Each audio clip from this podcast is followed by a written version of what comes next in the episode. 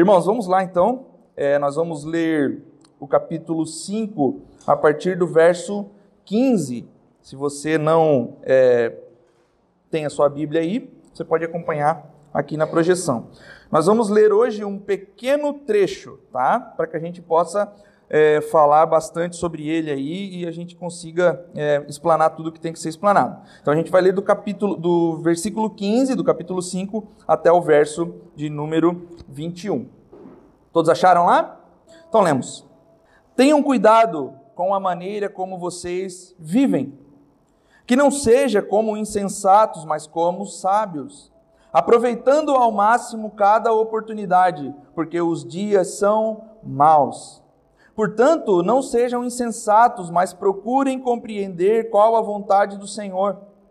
Não se embriaguem com vinho, que leva à libertinagem, mas deixem-se encher pelo Espírito, falando entre si com salmos, hinos, cânticos espirituais, cantando e louvando de coração ao Senhor dando graças constantemente a Deus Pai por todas as coisas, em nome do nosso Senhor Jesus Cristo. Sujeitem-se uns aos outros por temor a. Feche seus olhos, irmão. Deus, nós te louvamos nessa manhã, Pai. Nós te agradecemos, nós te glorificamos, Senhor. Nós queremos agora, Senhor, compartilhar a tua palavra, compartilhar, Senhor Deus, aquilo que o Senhor tem falado aos nossos corações. Pai, que o Senhor continue, Senhor Deus, sendo aquele, Pai, que é o centro de todas as coisas aqui, Pai. E que nós continuemos sendo, Pai, aqueles, Pai, que desejam, Pai, que o Senhor fale ao nosso coração e que transforme o nosso coração. Pai, que essa palavra venha agora como uma semente, Senhor Deus, e caia em terra fértil, que é o coração dos meus irmãos, Pai. E que ele germine e gere fruto, Senhor Pai, eu não sou nada, eu não sou ninguém, Senhor Deus, mas que o Senhor me use nessa manhã como um vaso nas tuas mãos, Pai. Que eu possa ser cheio, Pai, e transbordar a vida dos meus irmãos. É isso que eu te peço. Em nome do Pai, do Filho e do Espírito Santo, Senhor, nós oramos no Espírito por intermédio de Cristo que conquistou todas essas coisas na cruz por nós. Assim nós te louvamos e te agradecemos. Amém e amém. Igreja diz amém? Vocês estão felizes, irmão? Vocês estão mudos hoje? Sim. Vocês não estavam nem cantando assim, estavam meio, meio com vergonha, parece. Mas vamos lá, irmãos. Nesse trecho aqui que a gente leu agora da carta de Paulo aos Efésios, Paulo nos exorta para que nós possamos andar com sabedoria. Então, ele já nos exortou a andarmos em santidade, ele já nos exortou que a gente precisa andar de maneira digna da nossa vocação, e ele fala para nós que nós precisamos sempre exceder em justiça sendo luz no meio das trevas. Então, quando nós falamos exceder em justiça, é aquele que roubava não roube mais, antes trabalhe para ajudar quem precisa. Então, é sempre excedendo em justiça, é o que Paulo fala para nós. Então, o cristão, irmãos, ele deve viver uma vida extremamente diferente daqueles que estão à sua volta. É o que Paulo tem falado para nós até aqui, é o que a gente tem visto nas últimas mensagens. E nós devemos expor a insensatez comportamental dos homens desta era, os homens que nos cercam, que nos rodeiam, mas expor a insensatez desses homens não é apenas com palavras, denunciando e apontando o comportamento reprovável de alguém, mas vivendo de maneira distinta do padrão moral do nosso tempo. Então não basta só a gente apontar o pecado na vida do irmão ou falar da maneira que alguém vive, nós precisamos viver diferente do padrão moral da nossa época. Amém? Tem se normalizado muitas coisas no nosso tempo e tem se tornado cultural e os crentes estão aderindo porque é cultural. Não, não, não, calma. Tem coisas que nós não podemos e que nós não, não, não precisamos absorver. Então, Paulo está falando sobre isso, pregar a palavra e viver de maneira distinta. Então, Paulo nos convida à sabedoria para refletirmos o modo com que expomos as trevas ao nosso redor. Luz que expõe as trevas ao nosso redor. E nós precisamos ser lembrados, meus irmãos, que o evangelho, ele é um anúncio verbal. Porque a fé vem pelo ouvir a Então assim, irmãos, o que que Paulo está dizendo para nós? Lembram-se daquela frase muito conhecida de São Francisco de Assis, que diz assim, ó: Pregue o evangelho, se necessário use palavras. Quem conhece? Essa frase ela é uma meia verdade, irmãos. Por que meia verdade? Por que ela não é uma, uma verdade inteira, né? Porque a verdade, meus irmãos, é que precisamos sempre usar as palavras para pregar. Nós não temos como pregar o evangelho sem usar palavras. Porque Paulo está dizendo, a fé vem pelo ouvir, e como que a pessoa vai ouvir se ninguém falar? Então nós não temos, irmãos, como pregar o evangelho se não for por palavras. A fé é gerada na vida das pessoas quando nós proclamamos as boas novas. Mas por que essa frase ela é uma meia verdade? Se Paulo diz que nós devemos de fato andar de maneira distinta e ele nos convida a viver é, de maneira digna da vocação. É que o Evangelho, como um anúncio verbal, quando nós anunciamos e proclamamos a mensagem do Evangelho, o Evangelho ele expõe toda a maldade, toda a injustiça e toda a mentira pregamos o evangelho. Opa, agora as pessoas sabem o que, que é o que aqui, o que, que é mentira, o que, que é injustiça, o que, que é maldade. E o comportamento cristão, como luz em meio às trevas, ilumina tudo, nos mostrando onde há a maldade, a injustiça e a mentira. Então, eu usei na semana passada um exemplo que dizia: quando nós chegamos em um lugar que as pessoas não são crentes, mas que elas deixam de fazer determinadas coisas porque, opa, meu amigo chegou e ele é é evangélico, então não vou fazer algumas coisas. Nós estamos expondo com, as nossas, com o nosso comportamento o pecado, a injustiça e a maldade.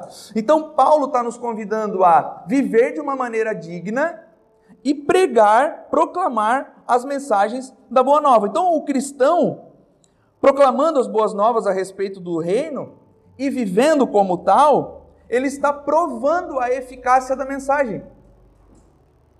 Amém?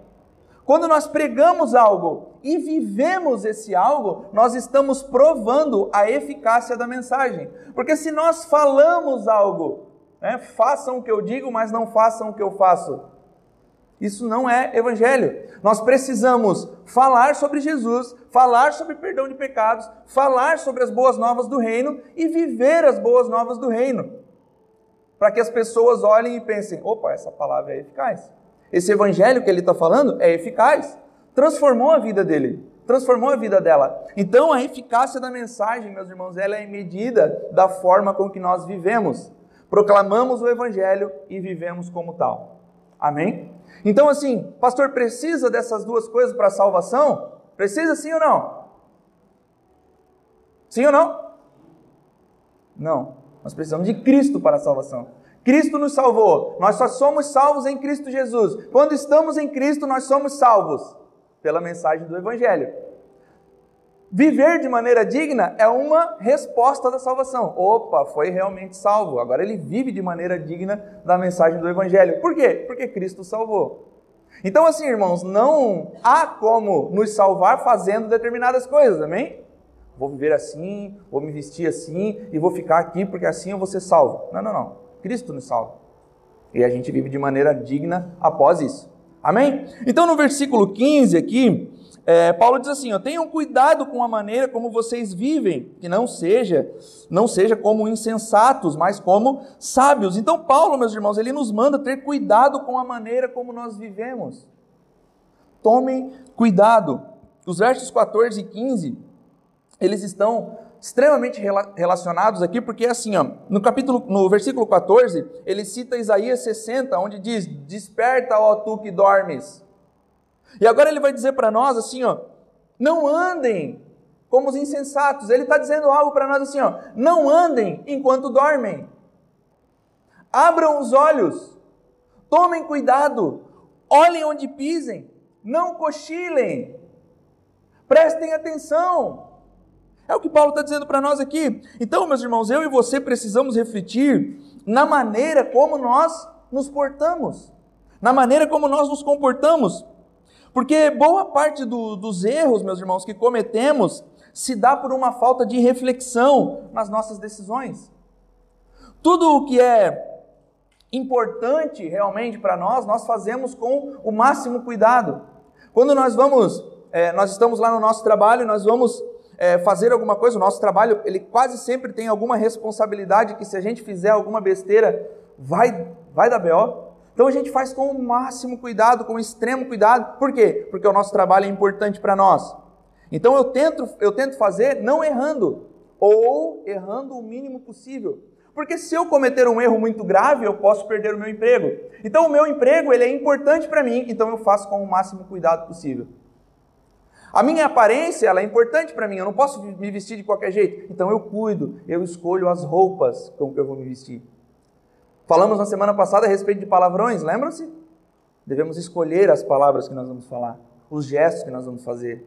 Então o nascido de novo, ele escolhe da maneira que ele vai viver. E Paulo está dizendo assim: o que é realmente importante para nós é a vida cristã.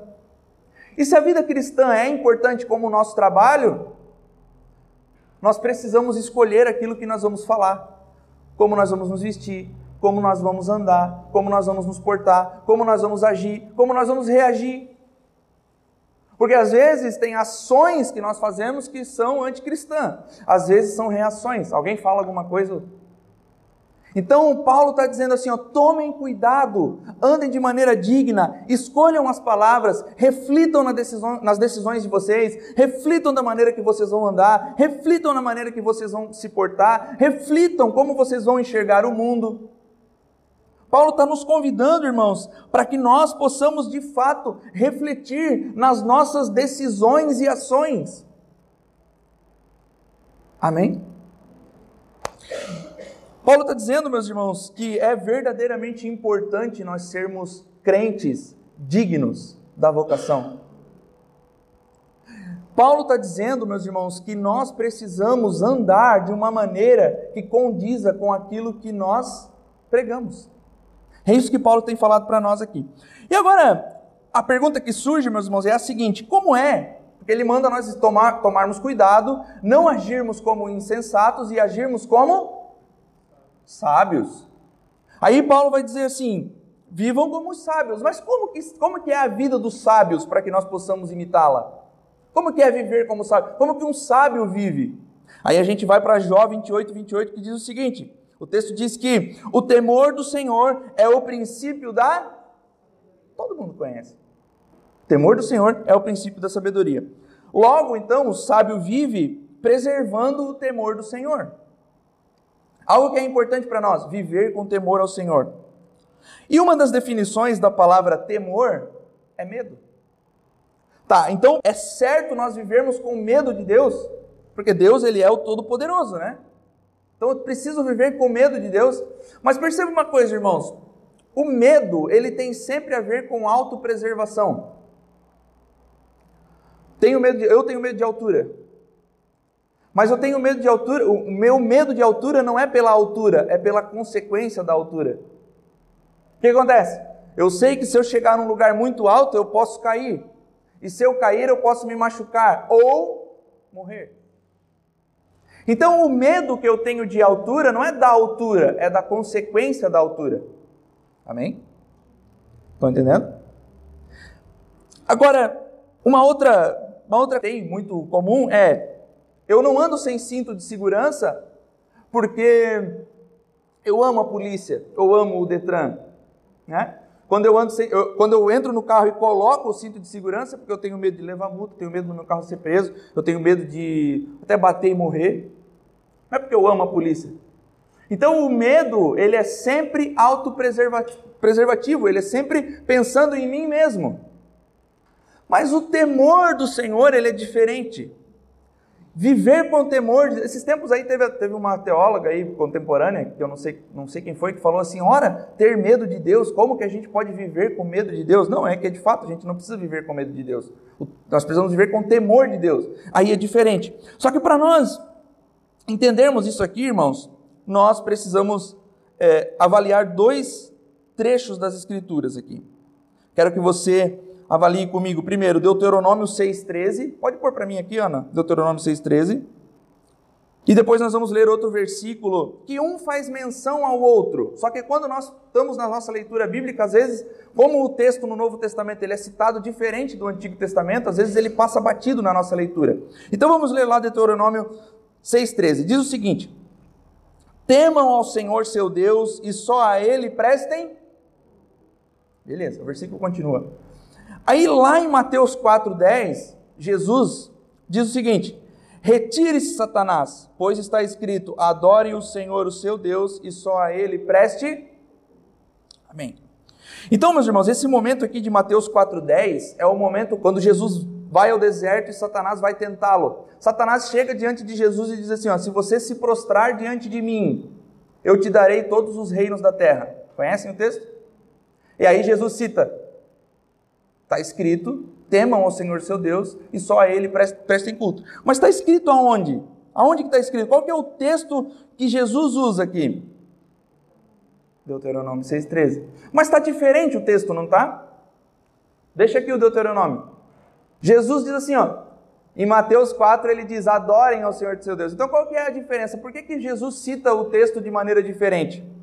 Propositalmente. Porque ele está dizendo assim para nós, ó, a mensagem que Jesus está passando para nós é a seguinte: temer a Deus é igual a adorar a Deus. Então aqueles que temem a Deus verdadeiramente, eles vivem de uma maneira prostrada ao Senhor. Aqueles que temem ao Senhor, eles são aqueles que vivem em reverência ao Senhor.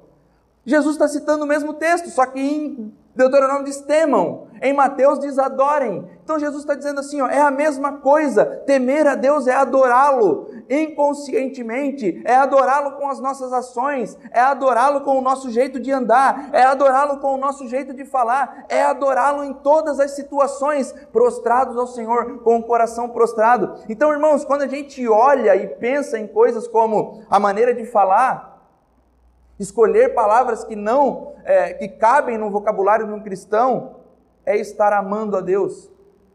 Então o medo ele é autopreservativo. Eu preciso, eu faço determinada coisa por causa da consequência. Se eu não fizer assim, eu vou, vai acontecer alguma coisa na minha vida. Mas com Jesus, com Deus não é assim, irmãos. Nós tememos a Ele e nós adoramos a Ele, independente da consequência. Porque quando nós não subimos em algo alto porque eu sei que eu vou cair, é, é isso que me gera o medo. Mas com Jesus, não. Eu sei que se eu servir a Jesus, alguma coisa pode acontecer e vai acontecer. A minha vida vai mudar drasticamente e eu posso irritar as pessoas e as pessoas se virarem contra mim. Mas temer a Deus e adorá-lo é adorá-lo independente da consequência. Jesus, independente do que aconteça, se me perseguirem, se me escracharem, se falarem de mim, se mentirem para mim, eu vou continuar te amando e te adorando. Se tudo der errado na minha vida a partir de amanhã, Jesus, eu vou continuar andando contigo. Eu vou continuar com uma vida prostrada a ti. Então, o temer ao Senhor, irmãos, e adorar ao Senhor é nós vivermos uma, maneira, uma vida de maneira digna da nossa vocação, andando de uma forma, por quê? Porque o pastor está falando? Não, porque eu amo ao Senhor. Por que, que você vive essa vida desse jeito? Porque eu amo a Deus. Por que, que você não fala palavrão? Porque eu amo a Deus. Por que, que você se veste do jeito que você se veste? Porque eu amo a Deus. Por que, que você caminha ou escolhe as coisas da maneira que você faz? Porque eu amo a Deus. Há tempos atrás, irmãos, é, há tempos atrás não, muita gente ainda vive da seguinte forma: eu não vou me entregar ao pecado totalmente, porque se eu me entregar ao pecado e fazer determinadas coisas, o meu ministério vai por água abaixo. Beleza? Legal? É até nobre, né? Vou fazer, não vou fazer determinada coisa porque o meu ministério está em jogo. É nobre. Mas assim, cadê o amor de Deus, meu irmão? Você não se entrega aos seus desejos pecaminosos por causa do seu ministério? E Deus? Não, eu não faço determinadas coisas porque eu amo a Deus, eu temo ao Senhor, e porque eu temo ao Senhor, eu não tomo determinados caminhos. Claro que o meu ministério está em jogo, mas a primeira coisa que está em jogo é a minha vida com o Senhor. Então Paulo está nos dizendo: temam a Deus, andem de uma maneira digna, andem com cuidado, não tropecem, não cochilem. Prestem atenção. Pensem nas palavras, pensem nas ações. É isso que Paulo está tentando nos dizer, meus irmãos. A irreverência, a falta de temor a Deus é, o, é o, a marca registrada da nossa geração.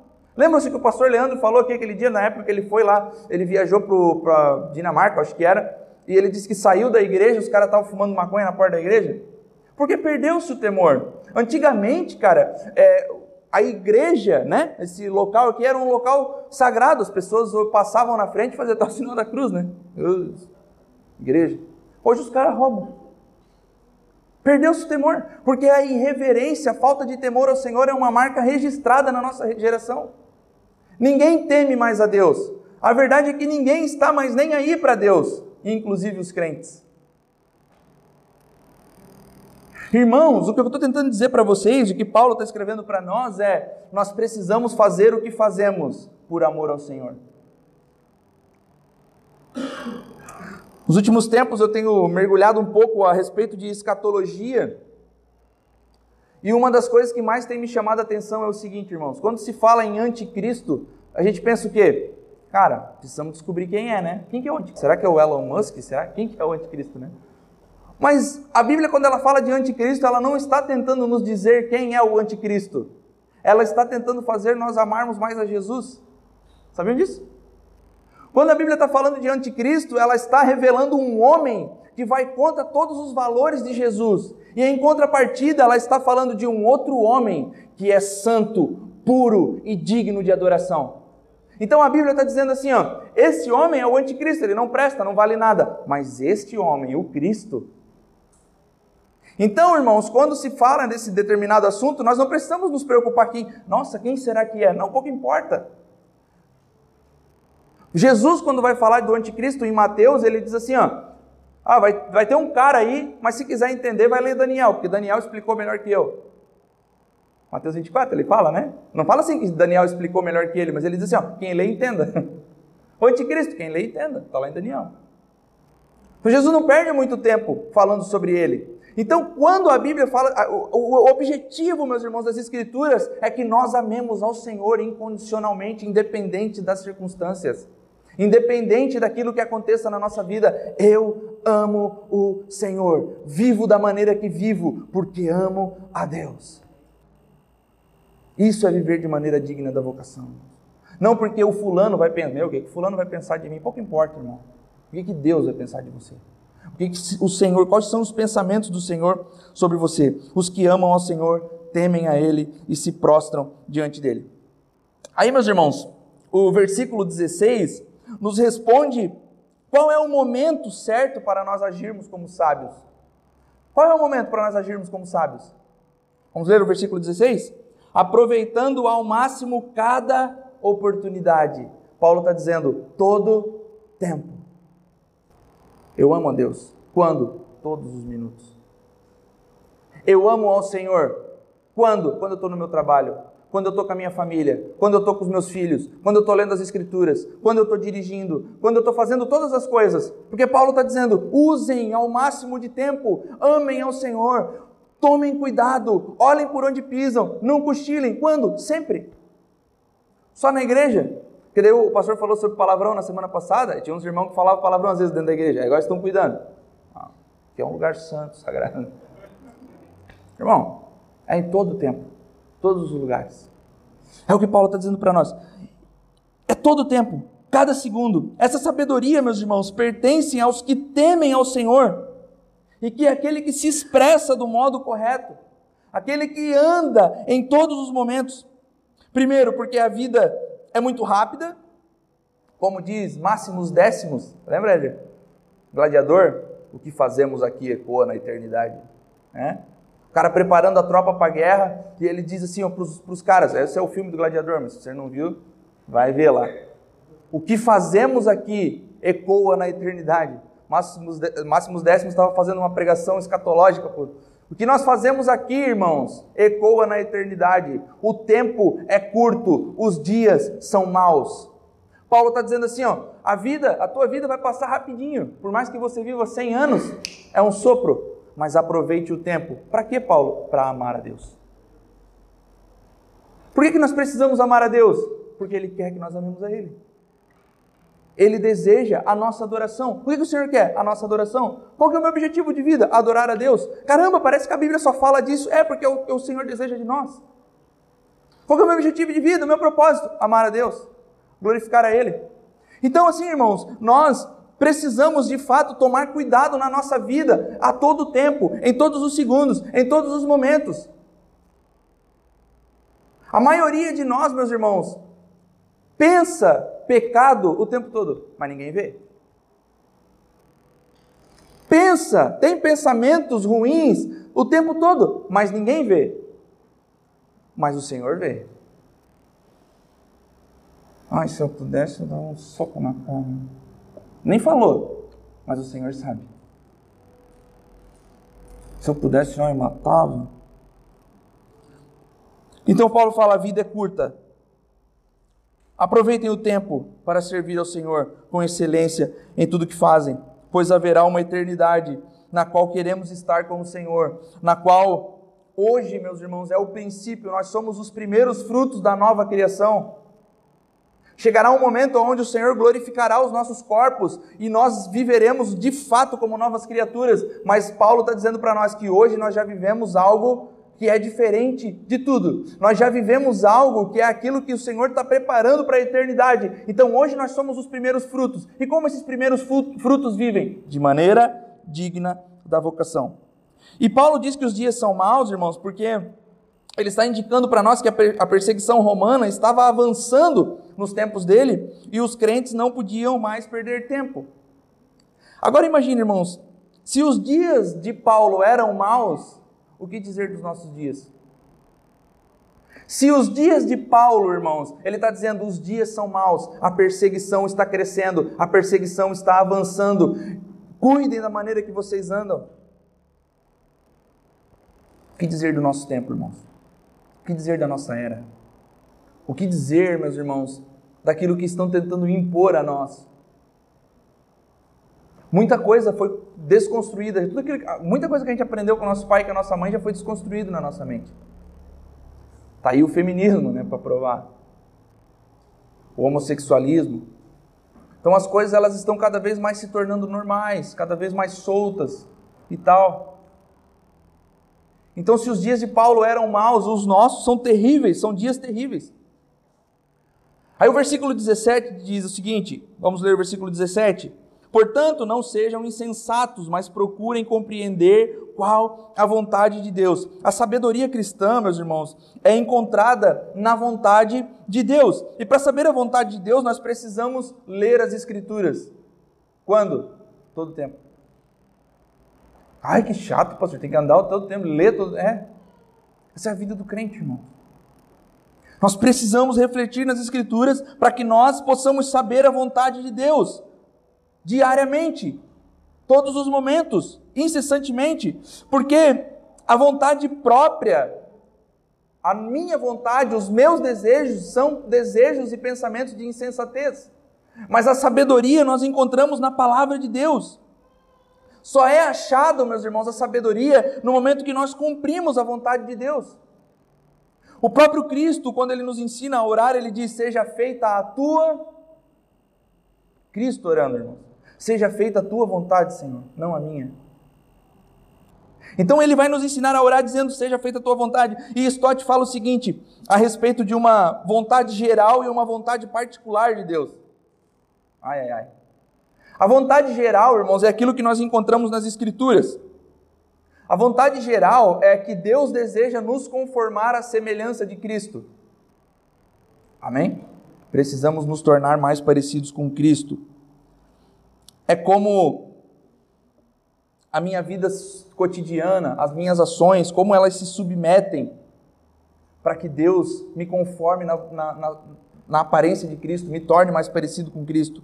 E aí, o crente sábio é então aquele que pensa de maneira digna e saudável. Ele pensa e reflete no momento que ele vai entrar numa, num relacionamento. Porque depois Stott vai dizer que existe uma vontade particular. Aí a gente pensa o seguinte: bom, se existe uma vontade particular para mim, com quem que eu devo casar, Senhor? Mostra para mim o meu marido.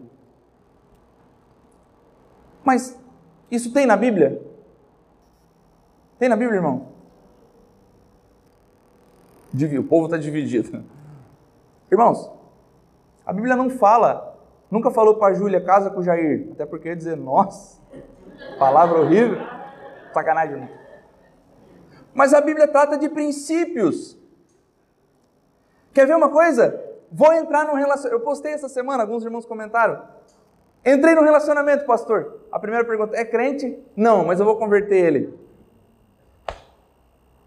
Como, meus irmãos, se você vai entrar num relacionamento que a pessoa não é cristã, como que isso pode ser de Deus? Como que essa pessoa vai fazer com que você se torne mais parecido com Cristo?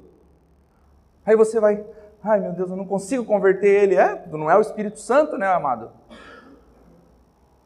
Ai, pastor, está tão difícil. Ah, escolhesse antes. Posso me separar? Não. Carrega a cruz agora. Então, assim, a palavra não diz para nós assim, ó, não invistam em bitcoins, ó filhos. Mas ela está repleta de sabedoria do modo correto para usar as finanças.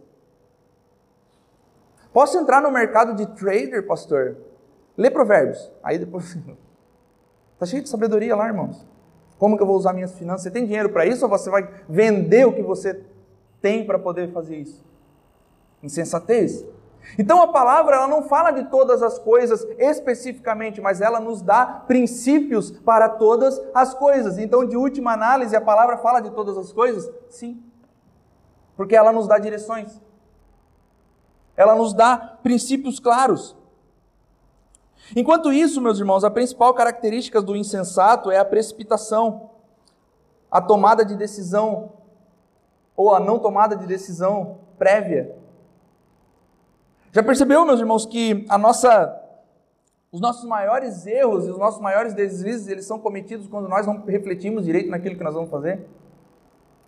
A gente não pensa muito, é impulsivo. Então a insensatez, ela é marcada pela precipitação. E a sabedoria é marcada pela reflexão. Onde? Nas Escrituras. Então ela nos dá princípios para nós vivermos de maneira digna. Então olha só, irmãos, a vontade particular do Senhor, ela não é o que muitos pensam que é. Se eu sentir paz, é porque é de Deus. Isso é existencialismo, já foi condenado na história da igreja. Ai, mas isso de paz no meu coração, senhor, é, pastor, é de Deus, então. Então vai. Ai, pastor, não sei o que deu errado, eu fui. Eu sei. Porque tu é um existencialista que não acredita nas escrituras. Então, irmãos, é, o Senhor não fala para nós nesse sentido. O Senhor nos deu sabedoria, o Senhor nos deu intelecto, o Senhor nos deu um coração, o Senhor nos deu sentimentos e o Senhor nos deu o nosso bem mais valioso, as Escrituras. E Jesus disse: quem lê, entenda. Pastor, mas eu não entendo. Aí existe o pastor. O pastor entende de tudo? Óbvio que não, mas a gente, né? Entende um pouco, né? um pouquinho a gente consegue dar uma. Então, meus irmãos, essa vontade particular não é da maneira que nós pensamos, porque o Senhor existe uma vontade geral, mas a vontade particular nós queremos que o Senhor fale com todas as letras: vai por esse caminho, filho. Isso pode acontecer? Pode, mas é raro. Ou acontece quase nunca. Conheço gente que o Senhor deu direções claras, mas conheço gente que está até hoje esperando uma direção clara e a vontade de dizer: não vai dar, querido, toma uma decisão, pensa, reflete. Então, irmãos, verso 18, para a gente caminhar, Paulo já nos disse que nós fomos selados com o Espírito e já nos exortou a não entristecer o Espírito, mas agora ele nos diz para nós nos encher do Espírito e para não nos embriagar com vinho. E aqui mora um perigo, meus irmãos, de má interpretação bíblica e gera uma série de problemas aqui. Porque existe uma semelhança aqui superficial nessas duas coisas aqui, nessas duas comparações que Paulo faz. Encham-se do espírito, não embriaguem-se com vinho. Existe uma certa comparação aqui, uma certa semelhança. Ou seja, uma pessoa bêbada é uma pessoa sobre o efeito de álcool. Então ela está descontrolada. Está bêbado, está descontrolado, está sob o efeito do álcool. E a primeira coisa a ser dita aqui, meus irmãos, é que Paulo não está falando sobre a proibição ou abstenção total de álcool. Amém? Tem gente usando esse texto para dizer, ó, está escrito aqui, não se embriaguem com vinho. Então, não, mas Paulo não está falando da abstenção total de álcool aqui. Olha lá o início do verso, verso 18. Diz o seguinte: não se.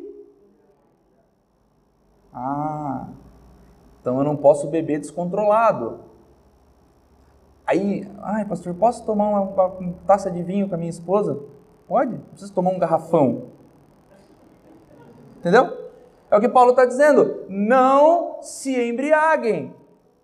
Paulo vai dizer a Timóteo, irmãos, ele está falando a Timóteo, ele diz assim: Ô oh, Timóteo, tu tem esse probleminha no estômago aí? Isso aí é Bíblia, tá, irmãos, pode ler nas suas escrituras aí. Você tem um problema no estômago, né? Então toma um pouquinho de vinho, vai fazer bem para ti. Ai, Paulo está. É. É que Paulo está dizendo aqui: não se embriaguem.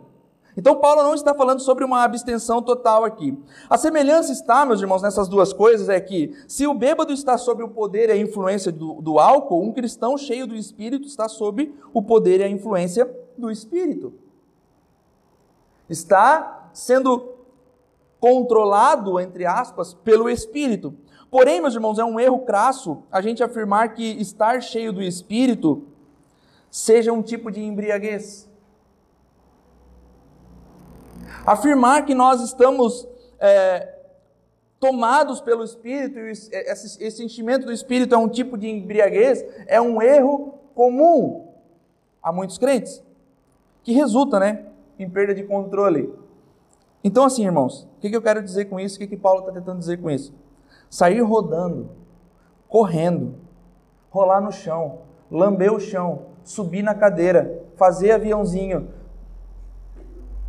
não é enchimento do espírito. É loucura.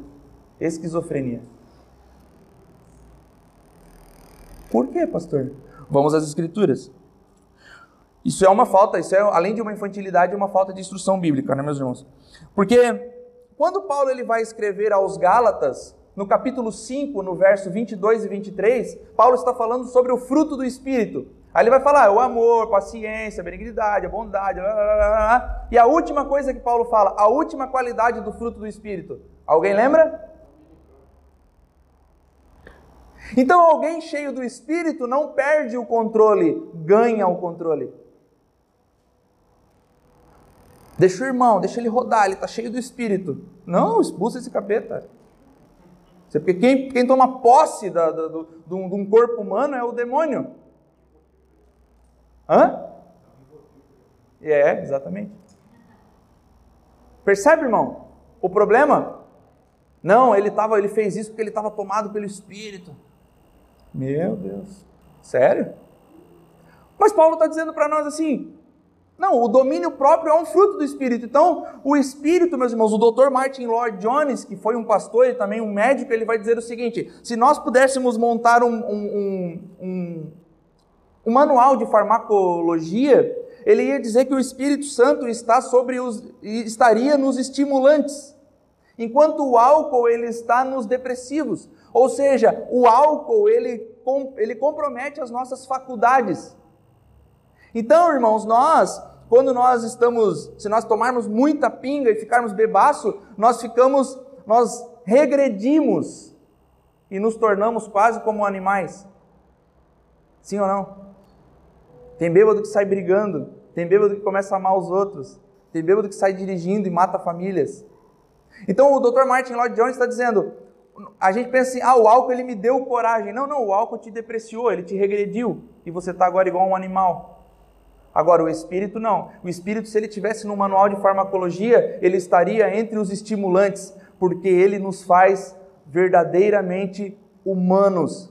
Ah, iguais a Jesus porque ele foi o verdadeiro homem. Então o Espírito, irmãos, ele nos conforma à semelhança com Cristo, ele nos dá controle.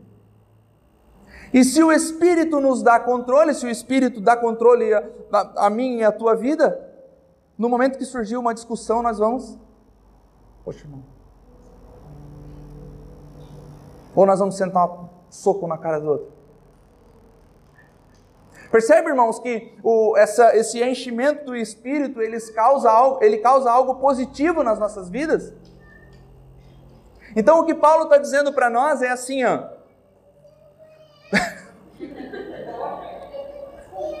Meu Deus! Isso não é o Espírito, irmão, porque. Tadinho.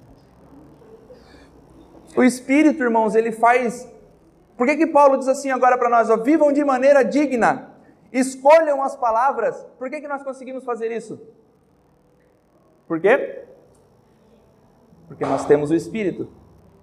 Aos ímpios não é possível pedir isso. Escolhe a palavra, cara, vive de maneira digna. Ele até pode viver moralmente digno, mas não é salvo em Jesus.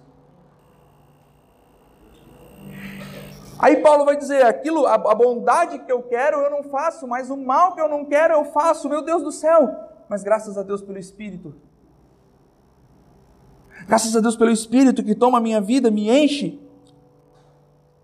Continuando nesse mesmo assunto ali, irmãos, Paulo, a gente, alguns podem até argumentar o seguinte, que lá em no Pentecostes, lá, os crentes foram acusados de estarem bêbados, né? Algumas versões dizem que eles estavam cheios de mosto. Mas a verdade é que, é que esses, esses que acusavam os cristãos de estarem cheios de mostos eram a minoria. Lucas ele, descreve eles como os outros. Outros acusavam eles de estar cheio de mosto. Então era a minoria. E Lucas diz que eles estavam zombando dos homens cheios do Espírito tratando a obra do Espírito como piada, atribuindo a obra do Espírito ao álcool. Então, irmãos, eles estavam, de última análise, blasfemando e se opondo à obra do Espírito Santo, fechando os ouvidos para as boas novas do Evangelho. Aí a gente pensa assim: ah, mas quando tem alguém rodando na igreja, a gente tira sarro, a gente é igual esses cristãos de Atos. Uma porque eles eram a maioria, outras porque eles estavam blasfemando, dizendo isso aí não é obra do Espírito, coisa nenhuma. Isso aí é obra. Mas aqueles que eram a maioria, que estavam ali, estavam ouvindo as verdades sobre Deus em sua própria língua. Acho que vocês não entenderam. Irmãos, quando tem alguém, eu vou usar o exemplo do rodando de novo, tá?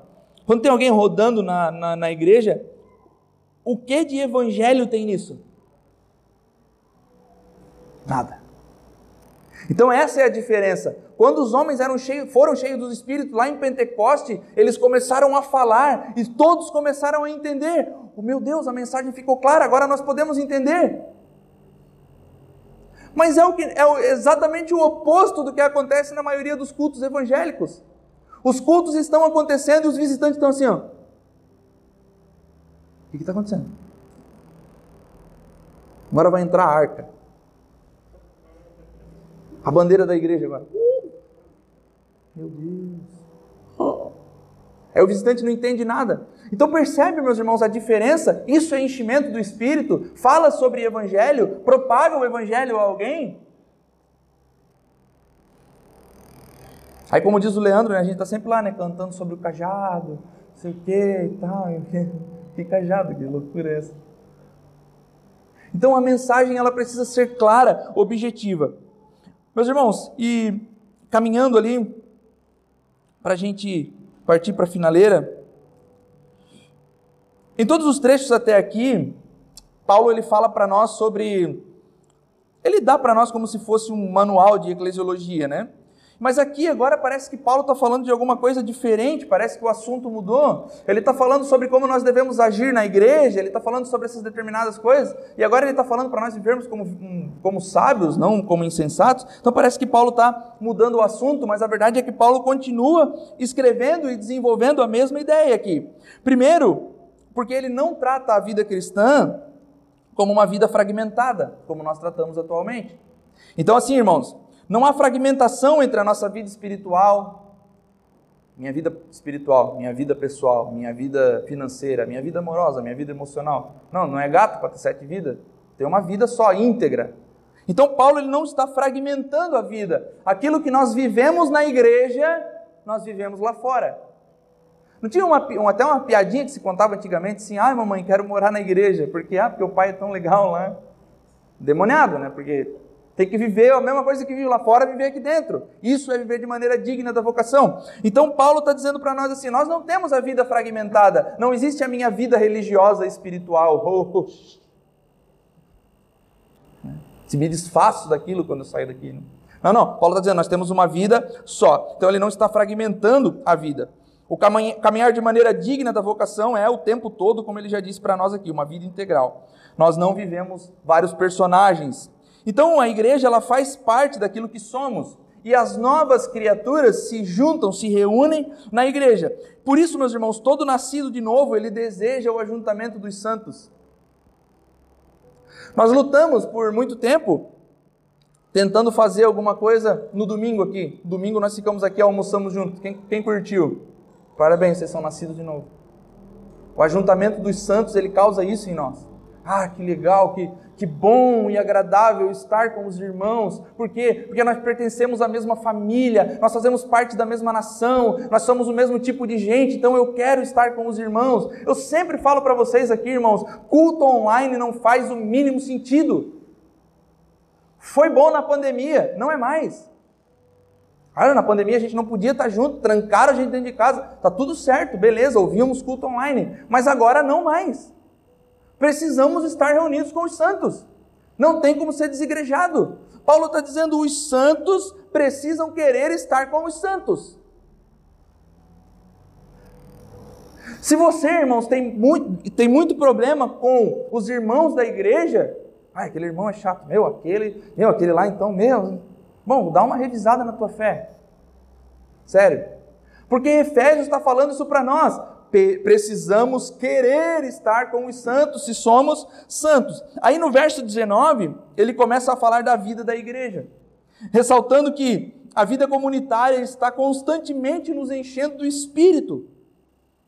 Paulo está falando de uma vida de ações de graça, de uma vida de comunhão.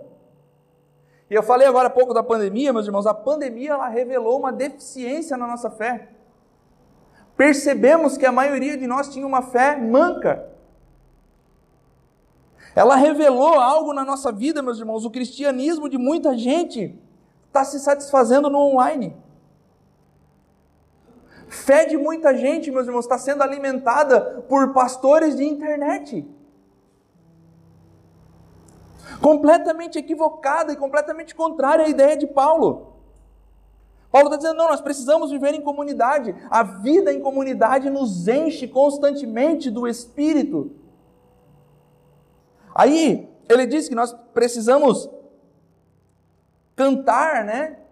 É, salmos, precisamos é, salmodiar ao Senhor. E ele está falando exatamente do, do culto público. Sobre quando nós nos reunimos e cantamos a Deus e uns para os outros. Aquilo que nós fizemos antes da pregação. O canto congregacional, cantando a Deus. E sabia, irmãos, que tem canção que a gente não pode cantar de olho fechado? Sabiam disso? Tem canção que nós não podemos cantar de olhos fechados. Por exemplo, lembra daquela assim, ó, bem antiga? Eu preciso de ti, querido irmão, Precioso és para mim, querido irmão, uma família, vivendo o compromisso do grande amor de Cristo. Preciso de ti, querido irmão. A gente fecha os olhos assim. O objetivo do culto público, irmãos, é adorar ao Senhor, claro, mas tem momentos que nós precisamos preciso de ti, querido irmão. Obrigado por esse momento, obrigado por estar comigo, obrigado por não por testificar que eu não sou um doido da cabeça que levanta 8 horas da manhã para estar no culto aqui. Não, tu é doido que nem eu, então se nós somos doidos, nós somos juntos. Uh! Então o culto público ele serve para isso, irmãos, para adoração ao Senhor e para estar com os irmãos. O grande problema é que ou não, nós não queremos estar com os irmãos, ou nós só queremos ser cheios. Vou me encher hoje, vou queimar. E não estou nem aí para os irmãos. O culto público é para as duas coisas, ambas adorar ao Senhor e estar com os irmãos. Estar com os irmãos e adorar ao Senhor. Então, irmãos, assim, ó, sempre dá um abraço em alguém, não sai correndo. Conversa um pouquinho. Fica um pouco. Fala um pouco. Conta um pouco da tua semana, conta um pouco da tua vida. No momento de adoração, adora a Deus com tudo que você tem, com tudo que você é. Então, por isso que eu digo, irmãos, que a, o, o, culto online, meus irmãos, ele, ele falou, ele revelou uma fé manca, porque as pessoas agora, se elas se satisfazem, maravilha, não preciso mais falar com ninguém, não preciso abraçar ninguém, não preciso. Ai, graças a Deus, né? Fé manca. Não, eu quero estar com os irmãos, eu preciso estar com os irmãos. Paulo fala isso. Aí, verso 20, Paulo traz à tona o que era um pecado comum no povo de Israel, que era a murmuração. Se lembrarmos, meus irmãos, lá da longa caminhada pelo deserto, nós vamos ver sempre o povo se levantando para reclamar contra Moisés ou para reclamar para Moisés, né? Mas Paulo fala agora de um coração grato por tudo. Então, olha só, ser grato por tudo não quer dizer louvar a Deus e agradecer pelo mal. Exemplo, perdi um ente querido, oh, obrigado, Senhor. Então não era querido, né, irmão? Não era tão querido assim, ciente, né? Mas é de fato aprender a não discutir com Deus e a confiar nele. Aconteceu algo ruim. Poxa, Senhor, estou triste. Mas ainda te dou graças, porque sei que tu és Deus. Então, dar graças ao Senhor, meus irmãos, pela sua bondosa providência, que pode fazer com que o mal desapareça, ou pode fazer com que uma circunstância má seja revertido para algo bom para a minha vida, é adorar a Deus simplesmente por Ele ser Deus. Coisas ruins acontecem com crentes o tempo todo. E como que a gente não se revolta contra esse Deus? Porque Ele simplesmente é Deus. Deus, eu não entendo os teus caminhos, mas Senhor, ou faz esse mal desaparecer, ou que esse mal seja para o bem de alguma coisa, para o meu bem, para o bem da minha família, para o bem de alguém. Então esse é Deus, irmãos. Que ele não pode só, ele não, não pode apenas retirar o mal, mas ele pode converter o mal em alguma coisa boa. Então nós precisamos sempre confiar nele quando nós estamos passando por alguma dificuldade. Não se revoltar com ele. E assim, irmão, quando eu vejo alguém revoltado com o Senhor, porque, ah, agora só me acontece coisa ruim, agora, uh, não... irmão, você nem se converteu, você precisa do Espírito. Porque um verdadeiro nascido de novo, ele não se revolta contra o Senhor, ele entende que Deus é Deus. E devemos dar graças a Ele. Por quê? Se está acontecendo algo tão ruim comigo, porque Ele nos salvou. Porque essa coisa ruim que acontece contigo podia perdurar por toda a eternidade, mas o Senhor disse não. Ele me transformou, ele me transportou do reino das trevas para a sua maravilhosa e bondosa luz. Glória a Deus. O Deus Pai, meus irmãos, que se revelou, enviou o Filho por nós.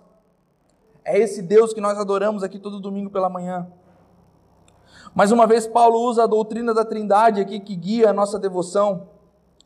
Os que são cheios do Espírito, dão graças a Deus Pai em nome do Filho, Cristo Jesus. Ele fala no verso. Aí o verso 21, aqui nós podemos ver a evidência de uma vida cheia do Espírito, a sujeição mútua. Alguém, irmãos, cheios do Espírito, se sujeita à vida da igreja. Alguém, irmão, cheio do Espírito, se sujeita aos irmãos.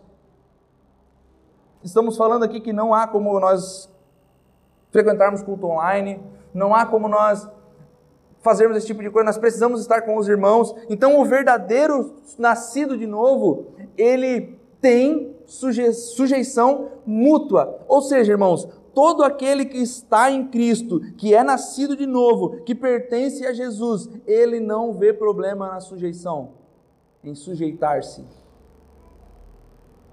Sabe qual é uma maior, a maior marca do neopentecostalismo no nosso Brasil? O meu ministério é muito grande para que eu divida ele com alguém. O meu ministério é muito grande para que algum pastor tenha que me falar o que eu devo fazer. Eu sou o cara dessa igreja. Traga um trono para mim. A maior marca do neopentecostalismo, do baixo neopentecostalismo. Né? aquele neopentecostalismo tosco que a gente. É a maior marca. Porque assim, irmãos, o cara ele não consegue se sujeitar a ninguém. Presbitério? Acha que esses caras aqui vão poder falar alguma coisa para mim?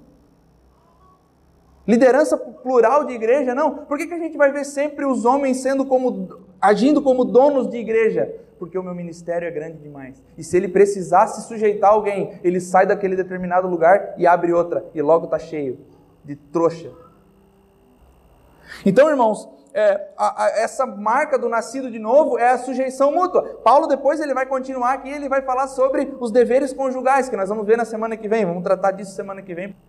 Aí ele vai falar de sujeição da mulher ao marido e do marido à mulher. Então a sujeição mútua, irmãos, é a marca do nascido de novo.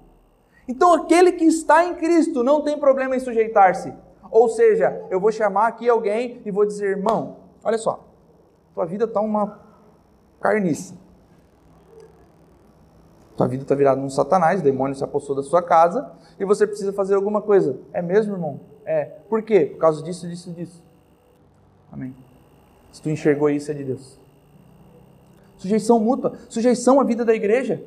O nascido de novo, ele precisa, irmãos, cultuar, pertencer, estar e ser. Precisamos. É algo imprescindível para os nascidos de novo. Submeter-se aos irmãos. Então, olha só, irmãos. Esses, então, não encontram dificuldade em submeter-se uns aos outros, eu quero que você guarde isso. Os resultados da plenitude do Espírito Santo refletem nos relacionamentos que se tornam harmoniosos. Então, quando nós temos paz com Deus, nós temos paz uns com os outros.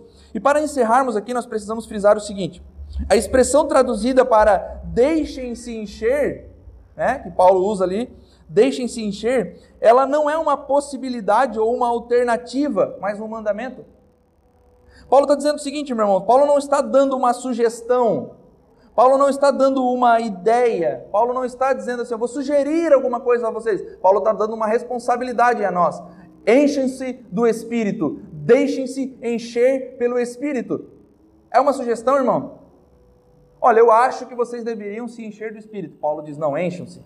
É mandamento, façam. É uma responsabilidade. Então, e ainda ele é um plural, né? Que nos indica que só alguns precisam se encher do Espírito? Só o pastor? Sim ou não? Não. Quem? Todos. Encham-se do Espírito. Ele está dizendo aos Efésios: Efésios, encham-se do Espírito. Caso 126, encham-se do Espírito.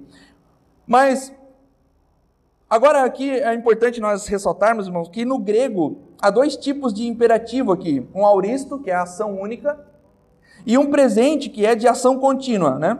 Então, Paulo está usando aqui o de ação contínua. Ele está nos dizendo o seguinte: não é uma experiência única, é uma experiência diária. Ah, me enchi do Espírito. Maravilha, agora eu vou viver minha vida. É assim? Não. Precisamos nos encher diariamente. Como, pastor? Orando e lendo as Escrituras. Lendo as Escrituras e orando. Então Paulo está dizendo assim, ó, não é possível, irmãos, nós, porque quando nós somos batizados pelo Espírito na conversão, o Espírito vive em nós, e o Espírito nos cela, ele nos carimba, e ele diz assim, agora vocês pertencem a Cristo. Beleza? Aí Paulo diz assim, ó, vocês já foram selados, mas não entristeçam o Espírito, vivam de maneira digna. Beleza? Então nós sabemos agora o que nós não devemos fazer. Aí Paulo diz assim, ó, só que existe uma responsabilidade. Encham-se continuamente do Espírito lendo as Escrituras, ouvindo a, a palavra de Deus, caminhando de acordo com a vontade de Deus. Como que eu conheço a vontade de Deus? Nas Escrituras. Então tem algumas coisas que nós precisamos saber, irmãos. Nós já somos batizados no Espírito, não podemos entristecê-lo fazendo determinadas coisas. E agora a nossa vida diária ela precisa ser de enchimento do Espírito. O Éder me deu hoje um, um lindo devocional do A.W. Tozer. Devocional, irmão, você lê um trecho das Escrituras, uma reflexão, faz uma oração, pronto, você está se enchendo do Espírito. O brabo e o perigoso é que a maioria de nós não faz nem isso. Não faz nenhum devocional, algo pronto. Alguém já, alguém pegou o texto, pensou para você, colocou no papel e é só você ler. E a gente não faz. Então é o que Paulo diz para nós aqui. Ele está usando esse, esse Presente contínuo aqui dizendo: encham-se do Espírito. E amanhã, de novo. Depois de amanhã, de novo. E semana que vem, pastor, de novo. E mês que vem, de novo. Até quando? Até que ele venha. Que nós vamos viver a plenitude de todas as coisas com o Senhor, meus irmãos. Então, portanto, existe aqui uma mensagem que Paulo deixa aos desanimados. Presta atenção, se você está desanimado, Paulo está dizendo assim: ó, encham-se do Espírito porque Ele é a alegria absoluta, Ele é a felicidade e Ele é tudo em todos. Encham-se dele.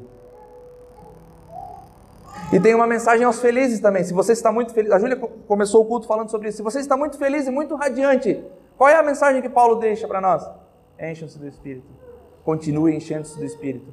Se você está feliz é porque o Espírito habita em você, então continue se enchendo. E os desanimados? Encham-se do Espírito porque o Senhor vai fazer alguma coisa por você, vai encher o seu coração, vai mudar o seu pensamento, vai mudar a sua história, vai mudar a sua vida.